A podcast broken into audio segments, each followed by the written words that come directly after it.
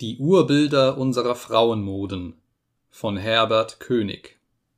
Die neuesten Moden sind nicht selten die ältesten, und wäre die Fantasie der Pariser Kleiderkünstler, Modisten und Modefabrikanten noch so ergiebig und ausschweifend, sie vermöchte nichts Neues zu bringen, zöge sie nicht das Alte zu Rate. Es ist alles schon einmal dagewesen, schlechter oder besser, und wir gießen nur eine moderne Brühe darüber, um das Gericht dem Gaumen schmackhafter zu machen die verpönte Krinoline ist endlich verschwunden und einem züchtigeren, faltenlosen Kleide gewichen, wie einst der üppige Reifrock vor dem spartanisch einfachen Revolutionskleide der französischen Bürgerin die Segel streichen musste. Doch da es die ganz besondere Aufgabe jener Modefabrikanten ist, verschwenderischen jungen und alten Gecken und schwachsinnigen Ehemännern das Geld systematisch aus der Tasche zu locken, so machte die neueste Frauenmode plötzlich einen so gewaltigen Sprung wurde so völlig anders und in ihrem Auftreten und Gebaren so abweichend von der jüngst Vergangenen, dass selbst die ehrbare, sparsame und besonnene Frau Bedenken tragen muss, in einem vorjährigen Kleide zu erscheinen, will sie sich nicht der Gefahr preisgeben, ausgelacht zu werden. Und das ist des Pudels Kern, das heißt, jene erfinderischen, auf unsere Börsen spekulierenden Köpfe haben ihr Ziel erreicht. Es werden demnach Kleider oktroyiert und getragen, so eng, kurz und jüngferlich, wie sie höchstens für ein Mädchen von 16 Jahren schicklich sind. Hütchen, die kaum den Wirbel bedecken, Chignons von der Größe eines 48-Pfünders, Favoritlöckchen und englische Schmachtlocken von falschem Haar, goldene und silberne Netze, Stöckelschuhe, ein Spazierstock, wohl auch ein Lorgnon auf der Nase und eine Zigarette im Mund, und zuletzt fängt man wieder an, sich zu pudern. Und das alles zusammengenommen ist deshalb so entzückend und graziös, weil es neu, weil es, wie man meint, noch nie dagewesen ist. Doch entschuldigen Sie, meine Damen, es ist nicht neu, es ist alles schon einmal dagewesen. Also auch Ihre jetzige Mode, Ihre Chignons, Ihre Schminke, die falschen Locken und Haare, die Stiefelchen à la Cortun und die Schuhe à la Sandal, das Perplum, selbst die unvermeidliche, doch allerdings sehr praktische Schlussnadel. Gestatten Sie mir, in Bild und Wort den Beweis anzutreten. Der üppige Haarwuchs der Südländerin bedingt schon an und für sich eine kompliziertere Frisur, um die wuchtigen Massen in eine zierliche, salonfähige Form zu bringen. Wir finden daher bei den griechischen und römischen Damen der klassischen Periode, mehr noch bei den Ägypterinnen, jene kunstvollen Haartrachten, wie sie nicht sinnreicher unter der Hand eines modernen Haarkünstlers hervorgezaubert werden können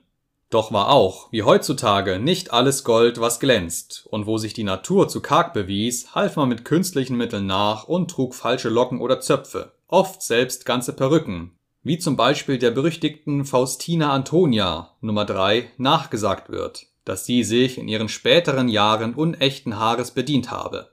Ähnliche kunstreiche Frisuren sind nun auch jetzt bei unseren Damen eingeführt, das heißt Mode, und um auf unser Thema zu kommen, wollen wir die Urbilder derselben in Nummer 1, 2, 3 und 4 vorführen, welche alle aus der römischen und griechischen Vorzeit stammen. Kopf Nummer 1, Antik, ist zum Beispiel genau das Vorbild für Nummer 5, ein Kopf mit den modernen englischen Locken, die, hinters Ohr gestrichen, zu beiden Seiten des Halses länger oder kürzer herabfallen. Nummer 2 mit Diadem und Zopfhalter Kopfputz einer griechischen Dame bei festlicher Gelegenheit stimmt genau mit Nummer 8, dem Kopfe der Gemahlin Napoleons I., der Kaiserin Josephine, welcher Kopfputz bereits in den höchsten Kreisen der Pariser Gesellschaft Nachahmung gefunden hat. Nummer 3, wie schon bemerkt, der Kopf der Faustina Antonia hat dieselben aufgebundenen Zöpfe wie Nummer 9, der Kopf einer modernen Dame. Nebenbei bemerkt erinnern diese Zöpfe an die aufgebundenen Schweife der Weiland englisierten Pferde Nummer 4, ein griechischer antiker Kopf mit Wellenscheitel und Chignon, ist zweifelsohne das getreueste Muster für Nummer 10, eine Dame von 1867, ebenfalls mit Wellenscheitel, nur etwas verkniffenerem Haarschopf.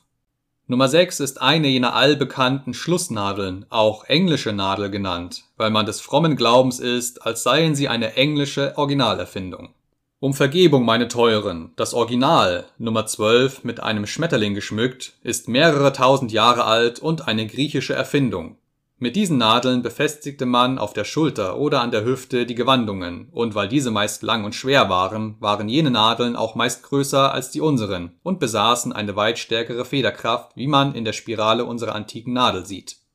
Nummer 13 ist der moderne, für Gang und Füße gleich gefährliche Stöckelschuh oder Stiefel, den man in eingeweihten Sphären Stiefelette à la Cothurne zu benennen pflegt.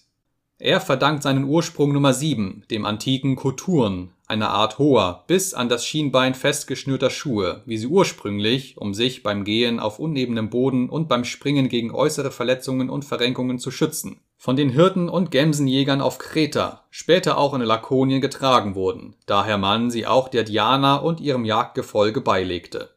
Aeschylus führte diese Fußbekleidung zuerst bei den Schauspielern in der Tragödie ein, daher der tragische Kothurn, wie er Götter und Heldengestalten zukam und welcher aus einer vierfach übereinander gelegten Korksohle bestand, die wenigstens vier Querfinger hoch war. Ebenso ist Nummer 11, antike Sandale, das Original für Nummer 16, den Schuh à la Sandal. Vorzugsweise trugen die griechischen Frauen die Sandale, wenn sie sich gegenseitig in ihren Häusern besuchten und ließen sich nicht selten, wie reiche Türkinnen noch jetzt, durch eine Dienerin ein zweites Paar zum Wechseln im Zimmer oder vor der Tür nachtragen Nummer 14 zeigt uns ein modernes Peplum mit Schleifchen, Bändchen und verunzierendem Spitzenfirlefanz. Gegenüber dem griechischen Urbild Nummer 15, das mitleidig wie ein schöner, edler Mensch auf den missgestalteten Bruder herabsieht. Nummer 18, ein moderner Kopf mit Chignon im Haarnetz, leitet seinen Ursprung von Nummer 17, einem Haarnetz, wie man es in Spanien, Frankreich und Deutschland im 15. und 16. Jahrhundert, namentlich bei Festzügen und auf der Jagd trug Nummer 24. Der neueste Gesellschafts- und Promenadenhut, welcher überhaupt kein Hut, besser ein Nichts ist, entstand aus Nummer 19, der ebenso einfachen als reizenden Kopfbedeckung der italienischen Bäuerin oder Winzerin. Doch wie wir sehen, lieferten Neuerungssucht und Verbesserungswut nach dem so malerischen Original die abgeschmackteste Kopie. Nummer 20, das moderne Hütchen, welches nur deshalb so tief in die Stirne gerückt wird, damit es hinten umso höher hinausstehen kann, ist ebenso sehr verwandter Natur mit Nummer 23, dem Hut aus der Zopfzeit. Als Nummer 21, der Maskenschleier, hinter den sich ein schlechter Teint und bedenkliche Jahre so gern verstecken, mit einem Ritterhelm, an dem das Visier heruntergelassen ist